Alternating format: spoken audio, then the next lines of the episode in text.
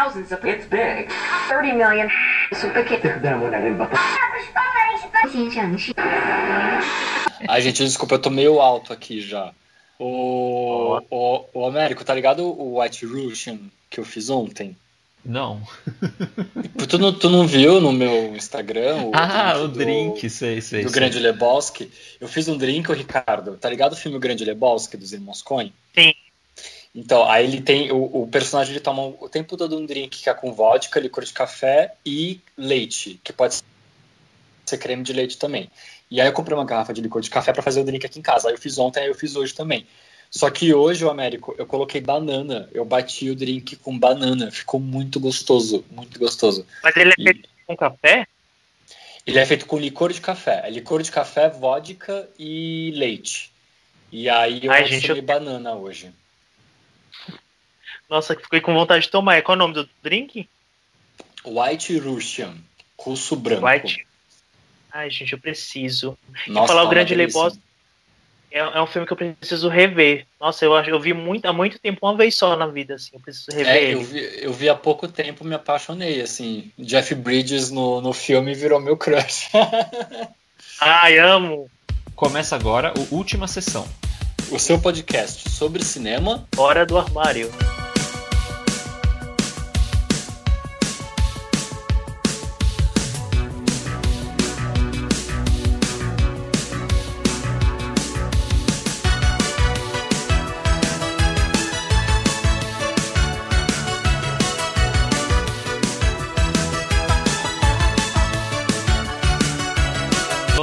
Que estamos disponíveis em todas as plataformas de podcasts e lembrar também para vocês sempre que possível, sempre que possível, curtir e comentar nas plataformas, como o nosso querido Gustavo Camargo que comentou no Apple Podcasts e deu nossas estrelinhas lá. Então façam como ele, que também é nosso crush, e comente, curta no Spotify, segue a gente também. Ah, eu, eu gostei que o Américo já falou pro nós três, né? Que ele é nosso crush. A gente, a gente já até indicou o papo de trilha semana passada. Sim, Bastante sim. claro. E onde que o pessoal pode seguir a gente, pessoal? Ó, no Twitter o nosso arroba é Última Sessão Pod. E o nosso Instagram, qual que é, Ricardo? É arroba última sessão. Isso aí. Pessoal, recados da edição passada, erratas, Não, nada. dica de torrent. Nossa, Ah, tem um eu uma... tenho um Hum, vai lá. eu tenho um recado. Um ouvinte nosso, o, o Bi Talo, ele deu uma sugestão muito bacana que a gente vai aderir. A gente ainda vai pensar como vai fazer isso. Mas ele escreveu um super texto elogiando o nosso episódio da semana passada. Ele sempre escuta a gente, ele é muito participativo. E ele deu uma sugestão da gente lançar em um dia da semana, é, tipo, fazer um stories com todas as nossas indicações do depois da sessão. Assim o pessoal é, fica sabendo, tipo, às vezes a pessoa esquece que a gente indicou, ou a pessoa quer relembrar, e aí, pra ela não precisar ficar lá passando o programa inteiro, achando a parte do que a gente fala, daí ela vai ter esse, esse lembrete, esse memorando agora. Então a gente vai, vai fazer isso para vocês agora para ser um aditivo a mais aí ao nosso conteúdo. ah, Sim, obrigado, justo. Adoramos. Isso aí. Ítalo Damasceno é o nome dele. Muito Ah, legal. nossa. Ouve a gente desde o primeiro programa. E eu tinha só mais uma coisa pra falar. Beijos, Ítalo. Vou mandar beijo, goste. Beijo, Ítalo. É, no programa passado, quando a gente tinha gravado o programa, ainda não sabíamos que a Madonna também ia dirigir o filme dela. Então o nosso Rebobine, por favor, ficou ali um pouco defasado. A gente falou do filme da Madonna, que ela estava produzindo, estava seguindo as atrizes, mas logo, logo em seguida saiu a notícia de que ela também vai dirigir o filme. Isso a gente não falou. Sim, mais leonina que isso, impossível, né, Agora Américo? vamos ver o que, que- o que, que vai dar. Eu, eu acho ela uma boa diretora. Eu não acho que a direção dela seja o problema do WE, por exemplo. É um Sim, filme que talvez tenha outros problemas que não tem a ver com a direção. É, sei lá. O que que vocês acham dessa, dessa notícia? Vamos só fazer um. ela quer que tenha as características dela mesma. Eu acho que a decisão dela de dirigir o próprio filme foi muito por conta disso. Ela não quer que tenha uma assinatura artística de uma, de uma outra diretora, entendeu? Ela quer tudo exatamente do jeito que ela, que ela quer. Bom, isso é o fã passando pano, né, gente? Vamos para o programa? Não, não tô passando pano, não. Eu acho que até, eu acho que até eu, eu, eu, não, eu não acho que seja um desserviço pro filme, mas ela agir dessa forma, mas eu acho que até ia, ia agregar muito mais para a produção, né? Ia agregar muito mais pro filme que fosse uma outra visão, que não seja somente a dela. Bora pra pauta então, pessoal? Vamos Bora. falar de crushes. No... Nossa, tem uma, tem uma música, gente.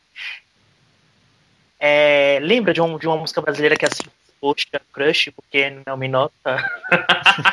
Nossa, Poxa, crush, por que não me nota? Como eu queria que você me desse bola. Poxa, crush, estou te idolatrando suas fotos do Instagram.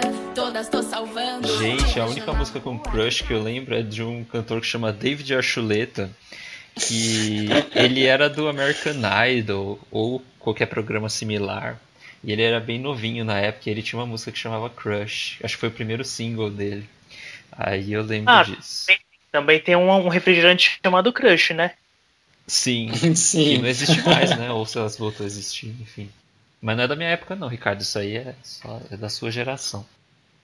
Ah, sei. E vocês sabem, sabem qual que é. Assim, eu não sei se teria um significado literal assim da expressão crush, mas você sabe o que significa a palavra crush? Não, Tipo, nesse queria saber- contexto assim.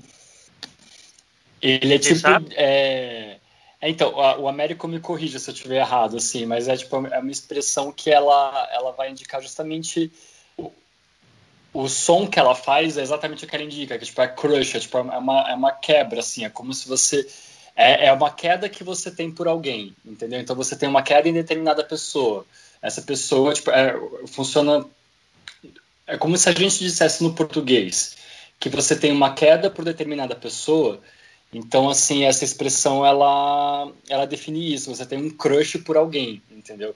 Então seria uma espécie de paixonite, tipo um, um- meio que até um amor platônico, talvez. Não sei se dá para considerar um amor platônico, mas é uma queda, é uma queda que você tem por alguém, entendeu? Sim, eu coloquei aqui agora no Google, o tradutor, nosso amigo de sempre, ele, eu coloquei crush, ele traduziu paixão súbita. É isso mesmo, tá certo. Olha, sim, exato. É. Uhum. Gente, vocês têm muitos crushes na vida, assim, não só no cinema, na vida. Vocês têm muitos crushes. Vocês são umas, vocês são, vocês são umas gays com vários, com vários crushes, assim, tipo. Sim, ai, gente, Nossa. eu tenho. eu, eu- eu não sei se eu sou crush de muita gente, mas assim, com certeza eu tenho uma crush em bastantes pessoas, assim. Ai, gente, eu tive uma ideia. Sabe o que a gente podia fazer na foto da semana? A gente podia colocar nossas fotinhos, assim, é, fotos assim, bem, bem biscoiteira, assim, e, e aí pedir pro pessoal votar, na mais votada, assim. A mais votada é o, é o- vai ser o crush dos ouvintes. Olha, pode crer. Que perigo isso pra autoestima, gente, em tempos de quarentena. Não sei se tô querendo. Se estou querendo me envolver nessas. Não, mas vamos Gente. fazer, vamos fazer sim. A gente bota uma foto bem flertiva, assim. Eu vou botar uma foto minha, sei lá, sem camisa, alguma coisa Ah, assim. eu, eu vou botar uma Nossa. foto minha segurando assim, um, assim, com os olhinhos virados. Segurando o quê, Ricardo? Cortou, desculpa. Eu vou colocar uma foto minha, eu tenho uma pelúcia do, do boi, né? Com os olhinhos virados. Nossa. Ai, gente, vamos, vamos, vamos fazer isso, né? E, gente, você, vou começar as perguntas. Pode ir lá? A gente tem umas perguntas hoje Pode, aqui. pode, pode sim. Então vamos lá. Primeira pergunta. Eu vou de Marília Gabriela hoje de novo. Qual foi? Vocês lembram qual foi o seu primeiro crush no cinema? Ou pelo menos os primeiros, não sei. Que vocês lembram quando que vocês começaram a ter crush por ator? Eu lembro qual que foi o meu. Posso começar falando? Pode. Gente, o meu primeiro crush no cinema foi é, num filme que eu, come- eu peguei tipo o filme começado na TV aberta. Se eu não me engano, foi na Record, assim. Eu tinha uns 10, 11 anos de idade. E eu acho que foi a primeira vez que eu senti uma, uma atração física muito forte por alguém do mesmo sexo, por alguém do sexo masculino, assim. É, eu, gente, eu tive que pesquisar muito para achar o nome do ator, porque eu não lembrava, e o filme que eu tinha assistido. Eu não sei o nome do, do filme em português, eu não vou lembrar, mas o nome do filme em inglês se chama Breaking Free. É um filme de 95 e o ator que eu tive o crush nesse filme se chama Jeremy London, Gente, eu lembro que na, na época, né, assim, os filmes na TV aberta, eles sempre cortam os créditos finais, então você não consegue assistir. E eu fiquei tão vidrado nesse garoto, desse filme, que eu falei, gente, tipo, o filme vai acabar e eu não vou saber qual é o nome dele, ele nunca mais vai aparecer na minha vida novamente. E daí eu peguei, tipo, papel e caneta, e aí quando o filme acabou, que subiram os créditos é, finais rapidinho, antes da, do canal cortar, é, eu já anotei rapidão o nome dele para nunca mais esquecer, assim. E você, Ricardo, você lembra qual que foi o primeiro crush que você teve no, no cinema? Eu, eu, tinha dois crush, não é crush, assim, mas são pessoas assim que eu ficava. que eu tinha um frison, sabe assim? Que eu tinha um. Eu olhava assim, eu falava assim, gente, eu queria para mim. Isso é crush. É o... ah, é? Sei. Cada um chama do que quiser que é o, o Luiz, Luiz Garrel, Luiz Garrel uhum. é, e o Daniel Bru no filme Adeus Lenin. É... Nossa, eu, eu, gosto do Daniel Gente, Bru no Bastardos Inglórios. Não, eu gosto dele no Adeus Lenin, só no, no Adeus Lenin, assim, e eu nem acho ele bonito nada, mas no Adeus Lenin, gente, é que aquela roupa simples que ele usa, você, naquela época, o jeito dele, Assim, eu, eu, fiquei muito apaixonado, assim. Mas, assim, indo mais, bem mais antigamente, assim, eu lembrei agora. Eu gostava muito do Emily Rich. Emily Rich, que é o que fez aquele show de vizinha, sabe? Eu me, eu me identificava muito Mas aí acho que ele entra naquela pauta de é, crush que você se arrepende hoje, sabe? Isso, vamos deixar isso para a segunda pergunta. É... Ah, mas eu achei Louis Garrel é mais recente, né, Ricardo? Não sei, você já conhecia o Louis Garrel, sei lá, muito antes, assim? Não, então, primeiro filme que eu vi dele foi Os Sonhadores. Os Sonhadores é de 2003. Ah. E aí, tipo, em 2003 eu tinha, eu tinha 11, sei lá, não, eu tinha uns 14 anos mais ou menos. É. O meu primeiro crush é bem antigo. Na verdade, Coloca gente, a cura agora. Não, não, é porque eu posso, posso falar os meus. É... Mas já o seu você vai entregar? Não, não, os meus primeiros crushes. Que não são os atuais.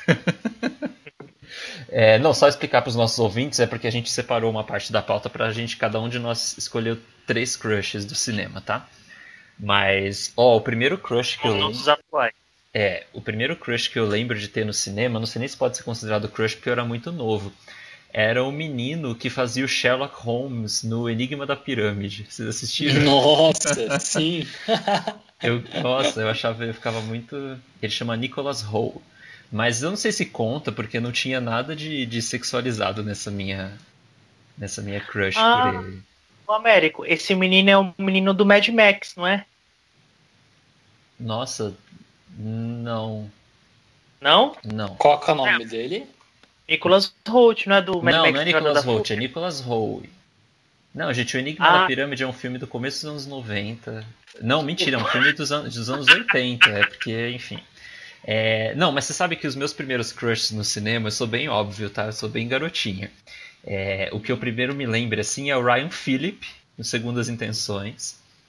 É, eu adorava, eu assisti vários filmes dele. E eu gostava muito do Fred Prince Jr. também, que fazia todos aqueles filmes adolescentes. Ele era o crush de todos os adolescentes do final dos anos 90. Então esses são os que eu me lembre. Agora, eu, apesar de eu, de hoje em dia já não ligar mais muito pro Ryan Phillip, eu nem sei que, que fim levou. E eu lembro que depois teve uma época que ele ficou super bombadinho, assim, perdeu a graça. É, ele não é um crush que eu me arrependo de ter tido, mas vocês têm algum crush do passado, assim, que vocês se arrependem hoje em dia? Ah, é, na vida real eu tenho vários, assim. Gente tá falando no cinema. No cinema. Algum que vocês hoje em dia vocês falam, nossa, como que eu achava esse ator bonito, sei lá. Ai, um Johnny Depp. Eu sinto um pouco isso com o Johnny Depp, assim. Hoje em dia, tipo, eu não vejo graça nenhuma nele. Nunca vi graça no Johnny Depp, então não, posso falar. Não, era, era muito na época, tipo assim, no auge dele, assim, quando ele tava fazendo Piratas do Caribe, até os filmes do Tim Burton mesmo. Acho que quando, quando eu conheci mais o trabalho dele, assim, eu tive uma, uma crush nele por um tempo. Mas aí passou, passou. Eu, eu não digo que eu me arrependo, assim, mas hoje em dia eu já não, não tenho essa. Não nutre esse entusiasmo pelo Johnny Depp, não. E você, Ricardo, você tem algum crush do que você tinha e, e, hoje em dia você se arrepende, você se envergonha? Sim, então, eu vou agora eu posso usar o Emily. Hitch, o Emily Hitch, Hitch, Hitch, não sei como se pronuncia o segundo nome, ele fez o Show de Vizinha, que é um filme que eu adoro. Né? É um, assim, um filme meio problemático hoje em dia, porque ele é, ele é hipersexualiza, tipo, as mulheres e tal, é tipo meio errado assim, mas é, eu gostava muito. E o é, e o Speed Racer que ele fez também, ele é o Speed Racer, é o principal. Sim. Eu tinha muito crush, assim, eu gostava muito, assim, dele, assim, eu achava muito fofinho, e depois quando eu descobri que ele era um filho da puta, Sério?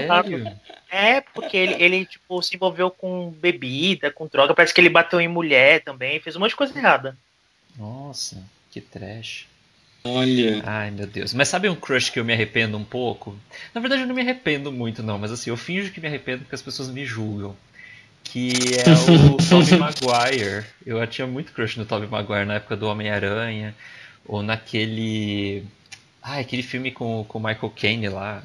O Cider House Rules. Como é que é o nome? Enfim. É... Regras da Regras Vida. da Vida. Isso. Isso, Regras da Nossa, Vida. eu era muito apaixonadinho Nossa. por ele. Mas hoje em dia ele tá meio, meio caído, né? Tobey Maguire. É que tem uns crushes também que a gente tem, que aí eu, eu nem coloquei eles na lista, assim, mas que são crushes específicos de alguns filmes. Então, assim, eu só tenho crush nesse autor em determinado filme.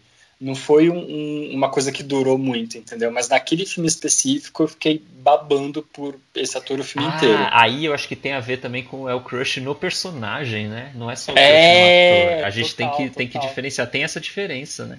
Você- vocês disseram sobre crush no personagem, eu acho que tem que nem o Jim Sturgis. Jim, ai, gente, eu sou péssimo pra falar nome, esses nomes difíceis. Sim, o É Jim do Sturgis. Across, do Across the Universe. É, isso. Eu me apaixonei pelo, pelo esse personagem dele especificamente, mas aí foi ver outros filmes dele, eu, eu acho ele péssimo, assim. Mas eu acho Ai, que não, tem um filme dele legal. Tem um filme Qual? dele legal, é aquele Quebrando a Banca, que é meio de cassino. Ah, eu não você gosto, lembra não. desse? Ah, eu eu, assisti. não eu, eu acho ele muito fofinho nesse filme, muito fofinho. Então, é. Mas eu, eu gostei desse personagem dele. Eu acho que tem coisas assim que a gente se apaixonar pelo personagem, sabe assim? De um filme assim. Sim, tem muito disso. Aí eu não sei se, se entra na nossa pauta, mas entra também, né, gente? Hoje pode tudo. Hoje a gente tá. Ai, mas gente, imagina o quão bom o ator não deve ser pra gente, para ele fazer a gente se apaixonar pelo personagem que ele fez, entendeu? Então, tipo, poxa, isso, é- isso, é- eu acho isso, considero isso muito legal. Ah, mas aí tem outras coisas envolvidas, né? Também tem o roteiro, tem a direção, tem tudo. Tudo favorece o personagem, eu não sei. Sim. Ai, deixa eu lembro. Eu lembrei de outro. É, é um crush assim de infância, de infância entre aspas, né? De adolescência, assim. É o Jamie Biel, que fez o Billy Elliot. Ah, Gente, eu, eu amo. O Billy Elliot, ele- pode crer. É, eu acho muito fofo. Assim, na verdade, eu não sei nem se é crush, mas acho que é mais identificação. Eu, eu queria ser ele, sabe? Assim, tipo, eu vi assim o filme e falei, ah, gente, eu queria viver essa vida, eu queria ser ele. Então eu ficava Ah, apaixonado. eu gosto do. ah, ah, assim, o Billy Elliot é maravilhoso. Mas o meu crush no Jamie Bell é no Ninfomaníaca. E com aqueles chicote, tudo lá estralando. Aí sim. Momento que o Américo Não. ama. OnlyFans. Gente, o que, que é isso? Todo, todo programa tem essa história. Eu não, não sei nem o que, que é isso. É, gente, deixa Nossa, eu contar, porque pra quem não sabe, pra quem não sabe, o Américo ele é, ele é, ele é patrocinador do OnlyFans, então assim, ele sempre tá lá. Então, Gente, eu não sei nem o que, que é isso. Que absurdo. Eu não gosto dessa piada porque o pessoal pode acreditar. Olha só. Já pensou? Eu lembrei de um crush de personagem que eu tenho. Que não é necessariamente um crush no ator, mas é um crush no personagem. Hum. É, que é do meu filme favorito. Que é o Tom Hughes fazendo o Amadeus, fazendo o Mozart. Olha. No Amadeus. É, ai, gente, ele é, ele, é, ele é super fofinho, né? Ai, que conceito você, Américo, tendo crush no Ai, Deus. é, eu, Ah. achei, eu achei. Eu achei o crush mais conceito até agora. Eu Não falei, é? gente, acho Se- que você é o único, né? Se bem que pode ser um crush nele também, porque o Tom Hughes fez a voz do Quasimodo no Corcunda de Notre Dame e o Quasimodo é, é da hora, né, gente? É porque você que assiste desenho legendado, né, Américo? A gente vê dublado, eu e o Tom. Não, mas na época eu vi dublado também, mas o, Quasimodo é da hora. Será que ele tem uns traços do Tom Hughes? Sei lá. É, pessoal, o, o Thomas falou do Johnny Depp, e aí o Johnny Depp entra nessa categoria pra mim, não sei pra vocês. Mas é um desses crushes que todo mundo é, tem, mas que você não vê graça. Porque eu, por exemplo, nunca vi graça no Johnny Depp, bem antes dele ser cancelado e tal, tipo, eu gosto muito de uns filmes dele, né, tipo Eduardo Mão de Tesoura, assim, mas nunca tive crush nele. É, vocês têm algum crush assim, tipo, que na verdade não é crush de vocês, mas que todo mundo gosta e vocês, tipo, não entendem? Mas a pergunta é, crush que todo mundo gosta, mas você não vê graça. Eu, eu, não, eu não vejo graça no Brad Pitt. Olha, polêmico. Olha que polêmico. Não, assim, eu, eu, não tô falando que ele é ruim nem nada, eu só não vejo graça, assim, todo mundo, nossa, eu, eu não vejo graça. Ah, não, não, assim. Ô, gente, vamos, vamos, vamos esclarecer uma coisa para os nossos ouvintes. A gente não tá falando de talento hoje, viu? Hoje a gente tá Sim, objetificando. É. então, assim, tipo, a gente não, não tá julgando talento. A gente tá sendo o mais fútil possível. Exatamente, como, como a gente. Esse é um programa bagaceira, gente, já para vocês saberem. Imagina, importantíssimo. Da semana passada foi um assunto super bagaceiro, dessa semana é um assunto sério. Vamos objetificar os boy. É... Sim. Ah, o Brad Pitt pra mim fica tipo meio no meio do caminho, assim. Ele não é um crushzão, mas às vezes eu acho ele bem bonito. Eu acho ele muito bonito nos Basta... no Bastardos Inglórios. Nossa, tipo, o bigodinho. Ah, um bigodinho faz toda a diferença, né? Nossa. Faz, eu que o digo. Oh, Aqueles, meus, meus, os meus crushes que o digam. Eu acho muito fofo o Leonardo DiCaprio, mas é outro assim que eu também que eu nunca morri de paixão, assim que nem todo mundo fala, nossa, sabe, assim, que morre de amores. Eu acho é que nem o Américo falou, a gente não tá falando de, de talento, porque o Leonardo DiCaprio é um, é um puta de um ator. Mas assim, como assim, objeto de desejo, eu nunca vi assim, ah, não, não nunca vi graça, assim, sabe? Tipo, de ficar apaixonadinho, sabe? Sim. Nossa, eu tive, eu tive uma época do Leonardo DiCaprio ali próximo ali do Titanic e tudo mais, que foi o auge. Assim, ele tá no auge até hoje, né? Mas quando ele estourou mesmo ali no Titanic, eu fiquei mexido. Eu fiquei mexido no Leonardo DiCaprio. Ele tem uma, ele tem uma estética meio twin, né? Vocês estão ligados? Twin não. Sim. É, tipo, é, aquele, é aqueles novinhos, tipo... Então, Twink, Thomas. Twin é, é gêmeo. Twin, é... É Twink, né? É não sei como é que está a sua busca aí do Xvideos, mas Twin é gêmeo, Twink é novinho. Sim, não, é, é, aquele novinho todo tipo lisinho, sabe? Aquela coisa tipo sem barba, cabelinho cabelinho loirinho é, e tal. É aquele novinho tipo, tipo da banda Hanson, né? Os Hansons, lembra? Isso, tipo isso, tipo isso. Ele tem uma estética meio, meio assim, é, é uma coisa que, que me agrada também. Mas, ó, é, da minha parte, um crush que todo mundo adora, assim, mas que eu não vejo a mínima graça, é o Hugh Grant. Eu não vejo a mínima graça nesse cara. Eu não, eu não acho ele bonito, eu não acho ele charmoso, eu não acho ele carismático e, e acho que nem talentoso, assim. Eu gosto até de alguns filmes que ele fez, mas, mas eu não vejo graça nenhuma no Rio Grant, gente. Eu, eu acho ele, assim, eu não, eu não consigo reconhecer a beleza dele, assim, nem entender porque todo mundo pira tanto no Rio Grant. Olha só. É, eu tenho um outro além do Johnny Depp, gente, que os ouvintes vão me cancelar agora, porque eu sei que as gays adoram. Que é o Henry Cavill, o Superman. Ai. Ai, gente, eu não vejo a menor graça, porque eu achei ele bombado, assim, ele parece um Max Steel, sabe? Ai, não... eu não vejo a menor graça, sério, assim, tipo, não, não é... Não tô querendo me fazer aqui de diferentão, assim, nunca vi graça. Eu reconheço, assim, que ele tem um rosto bonito e tal, mas eu acho ele muito padrão. Não dá. Ele é meio você sabe que... Gente, ele... mas assim, Américo, você sabe que ele é gay, né? Ah, não sei, na verdade, não sei nada sobre ele. Olha ele só, é, ele é gay mesmo, também. sério. Ele, ele vai virar teu crush agora, né, Américo? Não, ele é muito. O Américo, ou seja, assim, se vocês for ver o Instagram dele, ele é muito tipo. Tem um, uns dias atrás que ele tava postando umas fotos ele montando o computador. Ele é muito caseiro. Ah, eu assim, vi sabe? isso, não. É. Ele... ele é muito fofo, assim. Eu ele é ele fofo mesmo, ele é fofo, mas eu não, não tenho esse é, crush. Tipo, é, não tenho. Desculpa, gente. Vocês viram os comentários dos nossos ouvintes? Os nossos ouvintes responderam quais são os crushes deles. Sim. Então teve algumas pessoas que falaram o Jamie, o Jamie Dornan, que é o. Dos 50 tons de cinza, né? Eu Oi, Ricardo. Eu não vejo graça nele. Gente, sério, eu não vejo nenhuma graça. De nada, de nada, de nada. Vocês veem graça? Ah, eu até vejo, mas é que ele entra naquela coisa, tipo, ele é muito padrão, né? Ele é muito, tipo assim, rosto lisinho, corpo bombado, né? Mas, mas eu gosto dele. Eu acho ele, dentre esses padrões, eu acho ele bem bonito, assim. Eu lembro dele em Maria Antonieta. Vocês estão ligados? É, maravilhoso, sim.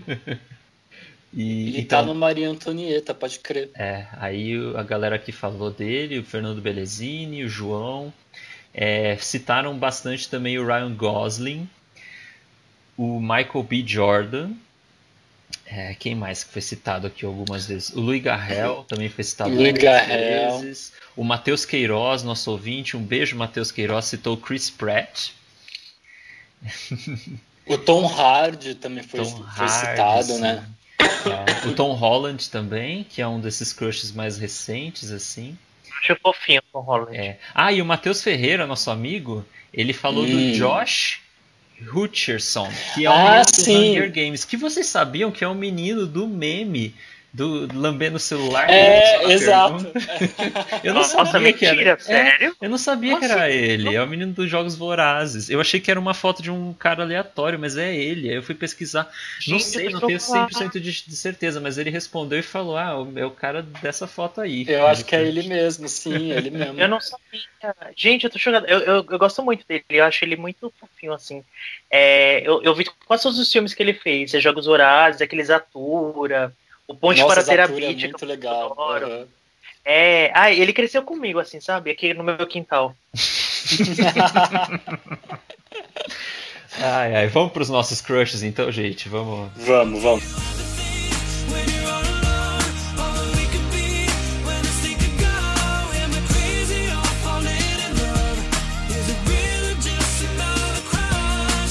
Bom, então o desafio dessa semana era escolher. Não sei se foi pra vocês foi um desafio. Pra mim foi que eu fiz uma lista de 10 aqui e tive que selecionar. 3.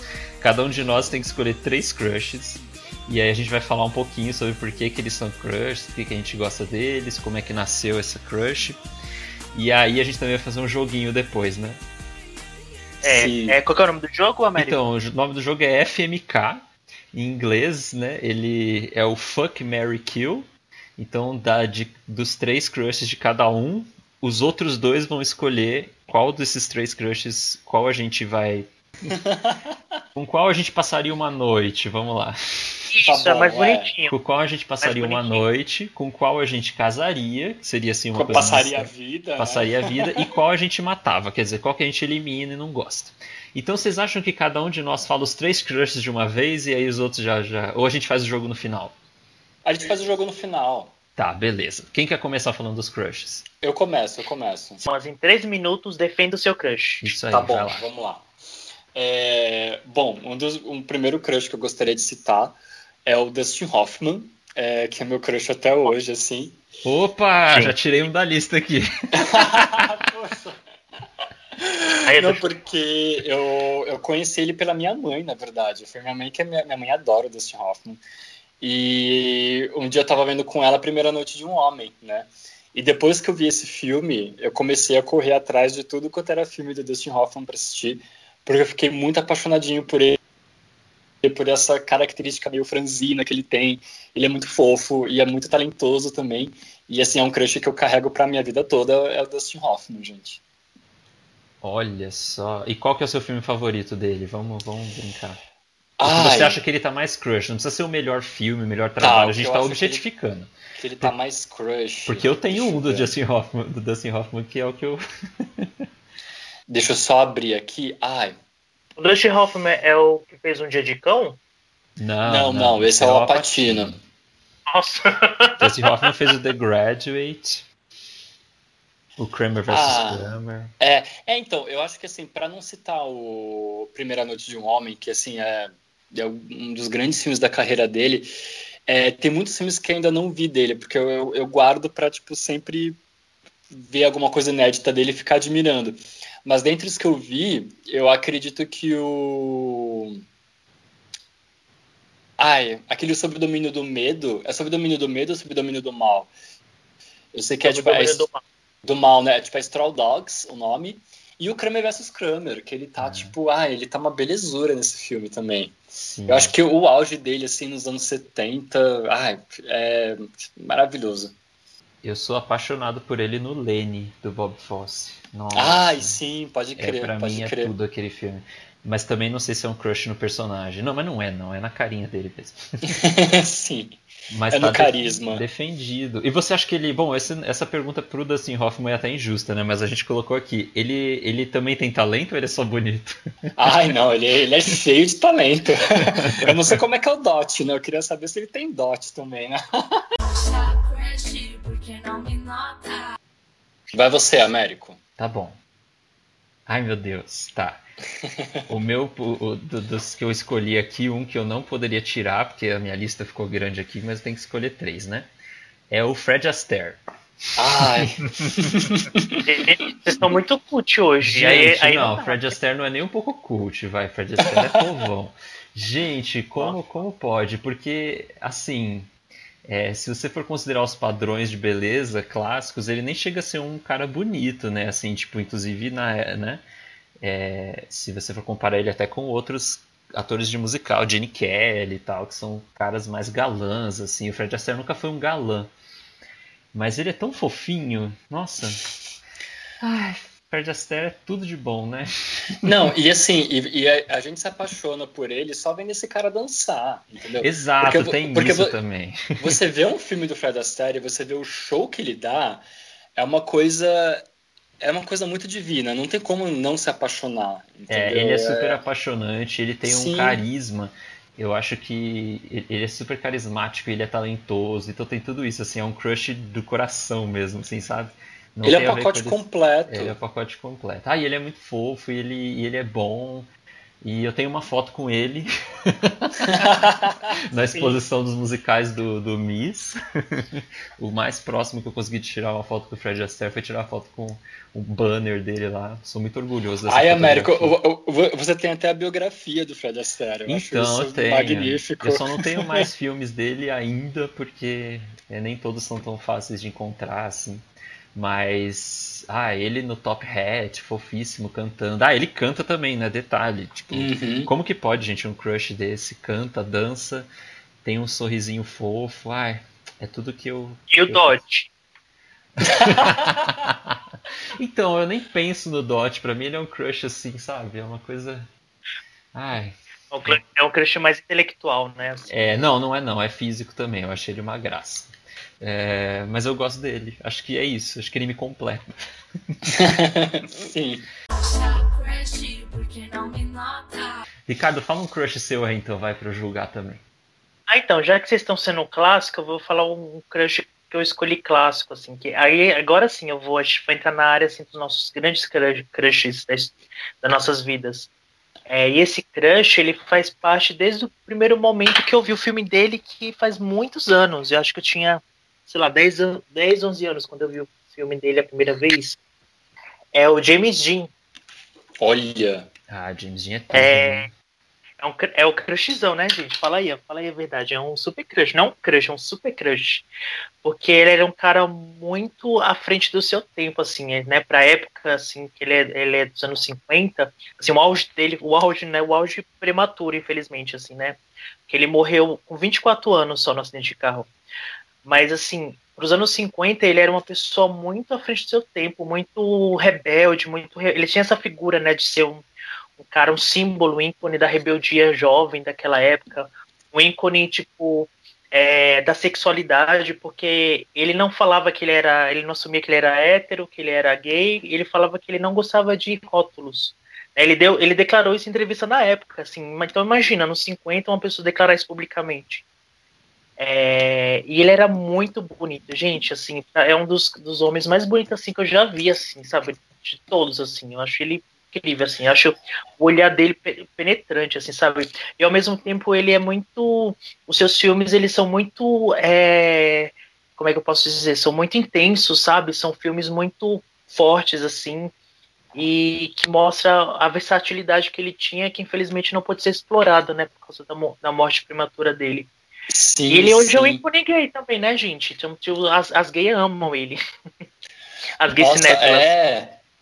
Inveja do. Vocês estão ligados àquela fic do, do Marlon Brando, né? Que parece que eles tiveram um relacionamento aí, Ah. né? Ai, gente, eu- será? Ai, eu, eu, eu não sei até que ponto que isso é verdade. mas parece que eles tiveram um relacionamento mesmo assim, bem intenso, que os dois gostavam de um couro, assim. Gente, mas... que, que desenvolvida não, essa fica, achei que não, era mas só... é, não, mas é Tem detalhes, tem detalhes. O pessoal, não, o pessoal até tipo, na época que eu li isso, o pessoal comentava muito sobre o Marlon Brando no último Tango em Paris, né?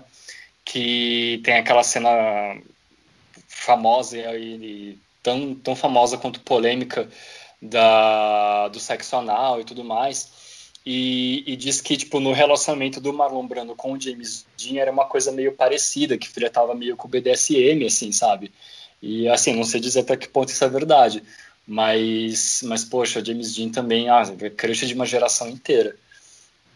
É, gostamos. E aí ele, ele, James ele, Dean gostamos. Ele fez só três filmes, né? Então, como ele só fez três filmes, dá pra falar os três nomes dos três filmes, que foi o o Easter of Ender, né? É, ele é fez é Vidas o, Amargas, sim, acho que é o nome. É, isso, eu tava tentando lembrar é, do nome em português. Vidas Amargas, que é o meu favorito dele, dos três. É, eu adoro esse filme, gente. Eu acho lindo, impressionante assim. E ele fez o Juventude, Transvi Tran Juventude Transviada, que é o mais famoso dele, né? Que é um fi filme icônico dos anos 50, assim.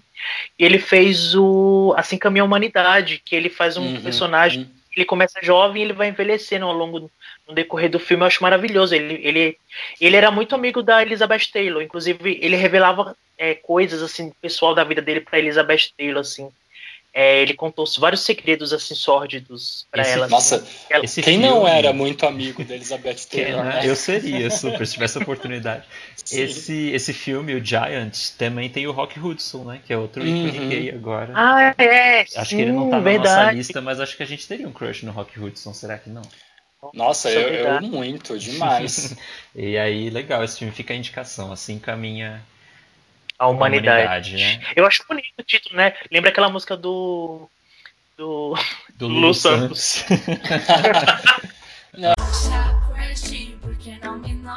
e aí, Thomas, seu próximo crush? Meu próximo crush, ele não, ele não é só ator de cinema, mas ele é diretor de cinema também. Eu não sei se isso valia, mas eu acho que ele, ele é mais diretor do que ator, apesar que ele atua nos filmes dele também mas em filmes de outros realizadores. Mas é o Nani Moretti. Ah! é, ah, maravilhoso. O Nani Moretti é um ator e diretor de cinema italiano, nascido em 53. E assim, ele é meu crush não só. É, não, não só físico, assim, não, eu, não, eu não sinto só uma atração física por ele, porque eu acho ele muito lindo, muito gato, mesmo depois de velho, com aquelas orelhas gigantes dele mas também ele tem, ele tem um crush intelectual, assim, sabe? Eu tenho uma coisa meio intelectual ligada a ele, porque o Nani Moretti, assim, você vê os filmes dele, é, que são filmes incríveis, são filmes muito pessoais, é, muito característicos, e ele não tem medo de se declarar abertamente de esquerda, né? Então, e a forma como ele pensa a esquerda é muito parecida com a minha, entendeu? A esquerda, tipo, além da, da posição política, entendeu? Uma esquerda humanitária que você aplica no seu cotidiano, sabe? Então eu tenho uma crush muito forte no Nani Moretti pela forma como ele é, se, se julga de esquerda, né? E, ah, e ele é maravilhoso, ele faz filmes incríveis, atua em filmes incríveis também, e ele é o meu segundo maior crush, o Nani Moretti. Ai, gente, eu adoro Nani Ele é seu crush também, né, Américo? Ele é, eu nem, eu nem cogitei colocar ele na lista que eu sabia que você ia pôr. Mas nossa, tipo, e ele fez um dos filmes que eu, que eu mais gosto no mundo, que é O Quarto do Filho. É... Ah, e ele é, né? Ele é, ele é fofíssimo. Sim, sim. E ele tem um Instagram muito legal agora também. Instagram dele. É, né? Ele, ele, ele começou a ficar mais ativo no Instagram, né? Maravilhoso. Sim. Ele tá com um filme em pós-produção aí. Ele tá. É, ele lançou aquele último filme que ele lançou foi aquele documentário, Santiago Itália. Mas ele já tá aí com um filme de ficção em pós-produção. Daqui a pouco deve vir coisa dele aí nos cinemas. Gente, eu não conhecia o Nani Moretti. É a primeira vez que eu tô ouvindo falar dele. Sim, vocês estão muito cutis hoje. Né? Eu tô falando tudo bem, eu perdoo vocês. Mas eu, eu tô vendo as fotos dele aqui, gente, ele é bonitão, né? Tipo, ele, ele é um é... bonitão, né? E você, Américo, qual que é o seu próximo crush? Gente, o meu próximo crush é um crush mais atual que o Fred Astaire, claro, né? Nossa, acho que qualquer um é mais atual que o Fred Astaire. É, né? Eu não, não fui lá para os tempos do cinema mudo, não. É o Edward Norton. Ai. Ai, gente, o Edward Norton é um crushzão. Tá Suspiros. Suspiros. É, eu acho ele um. Nossa, fora que ele é um ótimo ator, mas eu acho ele lindo. Eu sei que também ele não, não cumpre o padrão. Aliás, eu não gosto de padrão, né? Mas é, o, o meu crush com, com o Edward Norton nasceu naquela época que ele estava super em alta, que ele fez Clube da Luta, fez o, a outra história americana, que é sensacional. Inclusive na outra história americana ele tá super bombadinho, assim, tipo, sem camisa, com uma suástica tatuada, mas tudo bem no filme. Né? ok. mas, é, e eu tenho crush nele até hoje. Recentemente eu assisti o filme que ele dirigiu, inclusive, que é o Brooklyn Sem Pai Nem Mãe, é, que ele atua também. E eu acho que ele está envelhecendo bem, assim, ele está envelhecendo com a mesma carinha. E, e, eu gosto muito dele. Eu gosto dos filmes dele também. Tem muito pouco filme dele que eu não acho bom, assim. Então, tipo, é um ator, é um ator que eu gosto de ter crush nele porque eu sei que eu vou acabar assistindo os filmes dele e vou curtir o filme também, entendeu? Porque tem, um, tem umas pessoas que a gente gosta, que a gente acha bonito, mas que os filmes são bem sofríveis, né? então a gente acaba assistindo assim e vira tipo um aquário, né? A gente pode dar multi assim na TV e fica só vendo o bonitão. mas não é o caso do Edward Norton. O que mais? Nossa, mas uma coisa que você que você falou dele é muito real, assim, que ele tá amadurecendo muito bem ele está envelhecendo muito bem. Eu acho que não só na questão da beleza dele, mas até como artista, como diretor, ele está ele tá muito bem, viu? Isso. Ah, e sabe uma coisa também que conta muito para ter crush nele? É que ele também gosta do J.D. Salinger. E, ele tá naquele documentário do J.D. Ele Salinger, tá no documentário né? do J.D. Salinger, então ele provavelmente também gosta do Apanhador no Campo de Centeio. Então ele é o homem perfeito para mim. Tinha uma época na minha vida, gente, desculpa, vocês podem até cortar isso da edição, mas que eu ouvi uma pessoa falando que eu parecia o Edward Norton. Mas eu não pareço mais hoje em dia, mas na época eu não tinha barba e a pessoa falou que eu parecia ele. E eu fiquei tão feliz quanto na eu fiquei época agora do Clube da. Luta, né? É, Na época do Clube da Luta, né? Isso, é, eu tô não é- vendo a fotinha aqui, realmente parece muito. Então, aí teve uma época que uma pessoa, inclusive eu lembro o nome do, dessa, dessa pessoa que falou isso era Tomás. Era um amigo de um Olha. amigo meu que eu encontrava assim, tipo, em rolê. E nem sei por onde anda o Tomás.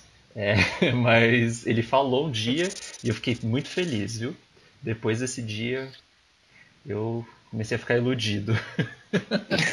mas eu não acho que eu pareça nada não, mas é que é, é realmente um crush desses assim que se eu tivesse metade da beleza do talento tava bom. Vocês gostam do Norton também, gente? Sim, eu gosto. Eu acho os filmes dele bem legal, assim. Eu acho que eu assisti quase todos os filmes. Ele fez poucos filmes, ele não fez tanto filme, não. Ah, eu gosto bastante dele também, sempre gostei, sempre respeitei muito o trabalho dele, inclusive. Sim, eu gosto. Mas assim, eu, eu não acho, eu, eu não acho ele tão crush assim, mas eu acho ele muito legal, eu gosto. Assim, muito legal. Ele, ele, ele falam que ele é bem difícil de trabalhar, né? O, falam que ele briga muito no set, né, de filmagem, ele, ele briga com todo mundo, na verdade ele não é nada simpático, assim, pessoalmente. Nossa. Nossa, mas É, ele tem uma essa informação. fofo. Procura, procura depois sobre ele, assim, vai ver. Ele, ele é muito brigão com todo mundo, sabe? Nossa. Ai, não sei se gosto mais ou menos dele por isso.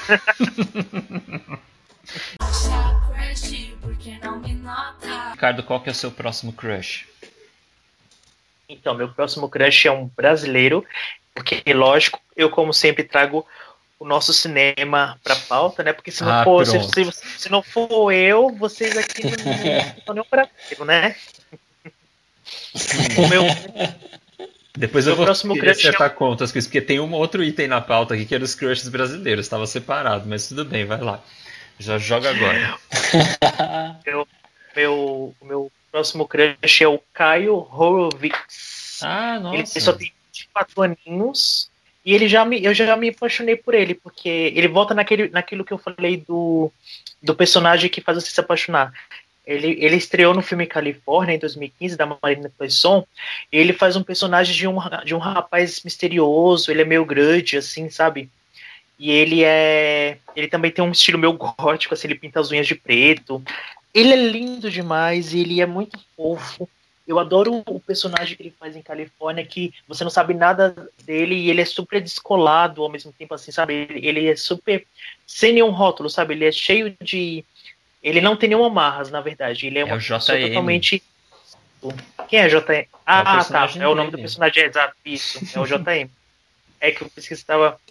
E aí, depois quando eu fui ver outras coisas dele, aí é que eu me apaixonei mais ainda. Porque primeiro que. Ah, gente, né, deixa eu contar uma coisa. Eu, eu conheci ele pessoalmente, tá, gente? Desculpa. Nossa. Olha, é um crush da vida, então. É real. Pegou? Sim. Pegou? É, então. Ignora como assim? Sei. Du. Eu. Ah, eu tu fui conheceu assistir. ele pessoalmente, horas. Brasileiro, mora em Não, São gente. Paulo, tudo é possível. Né? Mais fácil do que o Dustin Hoffman, por exemplo. eu fui assistir a peça, a, a, a peça Música para Cortar os Pulsos, eles fizeram uma apresentação especial de 10 anos. É, e eu não sabia que ele estava no elenco na- dessa nova versão. E aí fui lá, né? Eu consegui o ingresso, eu, eu fiquei, eu, eu madruguei, né, na fila para conseguir, porque era só tipo 50 lugares, era raro, e era só duas sessões, era uma coisa bem fechada mesmo. E aí eu madruguei lá e fiquei na fila. Aí, quando eu vi que é ele, eu quase caí da cadeira. Eu falei, gente, não acredito. E assim, o palco, primeiro que não tinha palco, era só uns puff, a gente sentava nos puff, e ele ficava na nossa frente, assim, bem pertinho, e tinha horas que ele sentava do nosso lado. E teve uma hora que ele olhou pra mim e eu falei, ai, eu quase desmaiei. gente. Gente, ele tá no filme, né? No Música para Morrer de Sim, Amor, que é do filme dessa Música peça. pra Morrer de Amor. E ele também faz o filho da Abby, no filme da Abby, né? Ele é o filho da Abby. Uhum. E ele, assim, e, ele tá no boca a boca, que eu não gosto, mas ele tá maravilhoso, como sempre. É, é, eu acho que ele vai ser um dos, dos grandes é, futuro promissor, assim, atores promissores do Brasil, assim, principalmente de cinema, porque agora ele tá na crista da onda, assim, tá todo mundo chamando ele, assim, para fazer coisas. E ele não é padrão, gente, assim, ele, eu não acho ele padrão porque ele tem, ele é bem magrinho, bem esguio, sabe, assim, e ele é muito, ele parece ser muito tímido, assim, é, porque quando eu vi ele lá na peça, depois quando a peça acabou, ele, ele ficou com ele ficava com vergonha de falar com as pessoas, ele ficava assim no canto, sabe assim, tipo. Então ele é uma pessoa muito. Ai, muito tudo, sabe assim, gente? Já tô apaixonado. O JM era o tipo de menino que eu me apaixonava na época da escola. Ai, Que é o personagem dele no Califórnia. Aliás, Califórnia é ótimo, gente. Eu, se eu não me engano, tem na Netflix. Quem não viu, assista. É uma gracinha Sim. de filme. Super recomendando. Vocês gostam do, do Caio? Ah, eu gosto. Eu, você falando nele agora, até eu acho que eu até passei a gostar mais, assim, porque eu nunca tinha prestado muita atenção nele. Mas você tem razão, ele é bem, ele é bem bonito, ele é bem fofo. E o Ricardo gosta só dos novinhos, né? James Dean. É, olha Ai, só. Não, é, não, é. Não, ó, e você percebeu, o James Dean ele morreu com 24 anos e o Caio Aerovics tem 24. Então eu não saí dessa fase dos 24 ainda. Pois é, o Ricardo. o Ricardo gosta dos novinhos. Anjo, né? Ouvintes já Nossa. sabem, né? Exato. Passou dos 24, nem, nem, nem falo com o Ricardo. Nem tem chance. Nem tem chance. ai, ai. Crush, porque não me nota. Qual que é o seu Sim. último crush, Thomas? Gente, meu último crush, ele é bem recente e eu tô morrendo de amores por ele, que é um ator chamado Tom Mercier, que é, é o ator que tá no filme Sinonimes e que tá agora também na série da HBO Go do Luca Guadagnino, o Where Who We Are. E, gente, eu tenho uma crush, assim, fodida nele. Começou pelos Sinonimes, foi a partir desse filme que eu me apaixonei por ele. É, não é só porque ele aparece nu no filme, mas é porque assim, ele é um puta ator, ele se mostrou, tipo assim, é, é mais ou menos o que aconteceu com o crush de personagem, assim, você, você quer pegar o personagem dos sinônimos para criar, você quer colocar ele num vidrinho, assim, e cuida dele, mas ele, ele, ele é um rapaz extremamente bonito, e eu comecei a seguir ele no Instagram também, o Instagram dele é muito maravilhoso, vejam os stories no Instagram dele, ele é um puta artista, assim, ele posta umas coisas bem legais, e é o meu crush mais recente, assim, é o, é o Tom Mercier.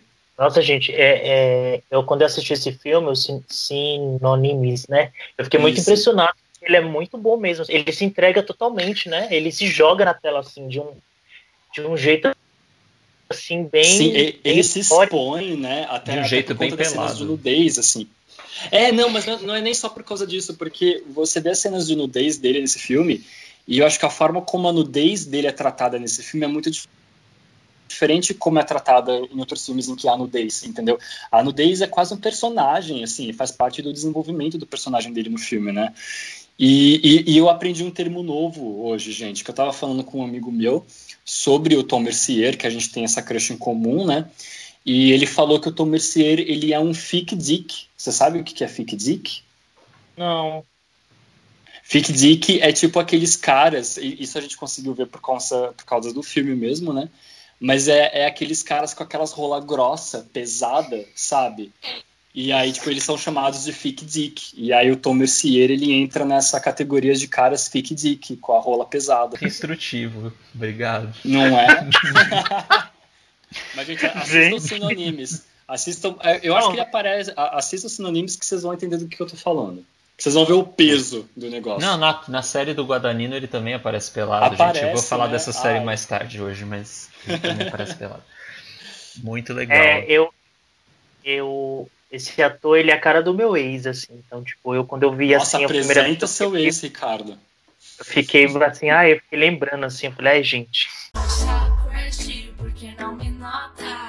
E você, Américo, qual que é o seu último crush? Então, gente, eu tava aqui numa luta pra, pra pensar em quem que eu colocava, porque eu tive que deixar de fora um grande crush, depois eu até comento qual que é os que eu deixei de fora. A gente faz uma menção honrosa depois. Isso. Mas o meu terceiro crush é o Denzel Washington. Olha que Olha, da hora. Inusitado, né? Ah, gente, porque não uhum. tem como, não tem como. Esse homem ele é tudo, é, principalmente quando ele era mais novinho. É, mas nossa, eu não tenho nem palavras. eu, eu gosto muito, assim, gosto muito dele. Eu não lembro exatamente quando eu conheci ele, porque eu tenho a impressão que a gente sempre, né, são esses atores que a gente sempre conheceu, assim, né, que eles sempre foram falados e aí ganhou o Oscar, sei lá, em 2002, assim, então ele sempre teve por aí. Mas eu lembro de alguns momentos, assim, que eu realmente reparei nele, assim, tanto como ator quanto, enfim. Que acho que a primeira vez foi no Filadélfia.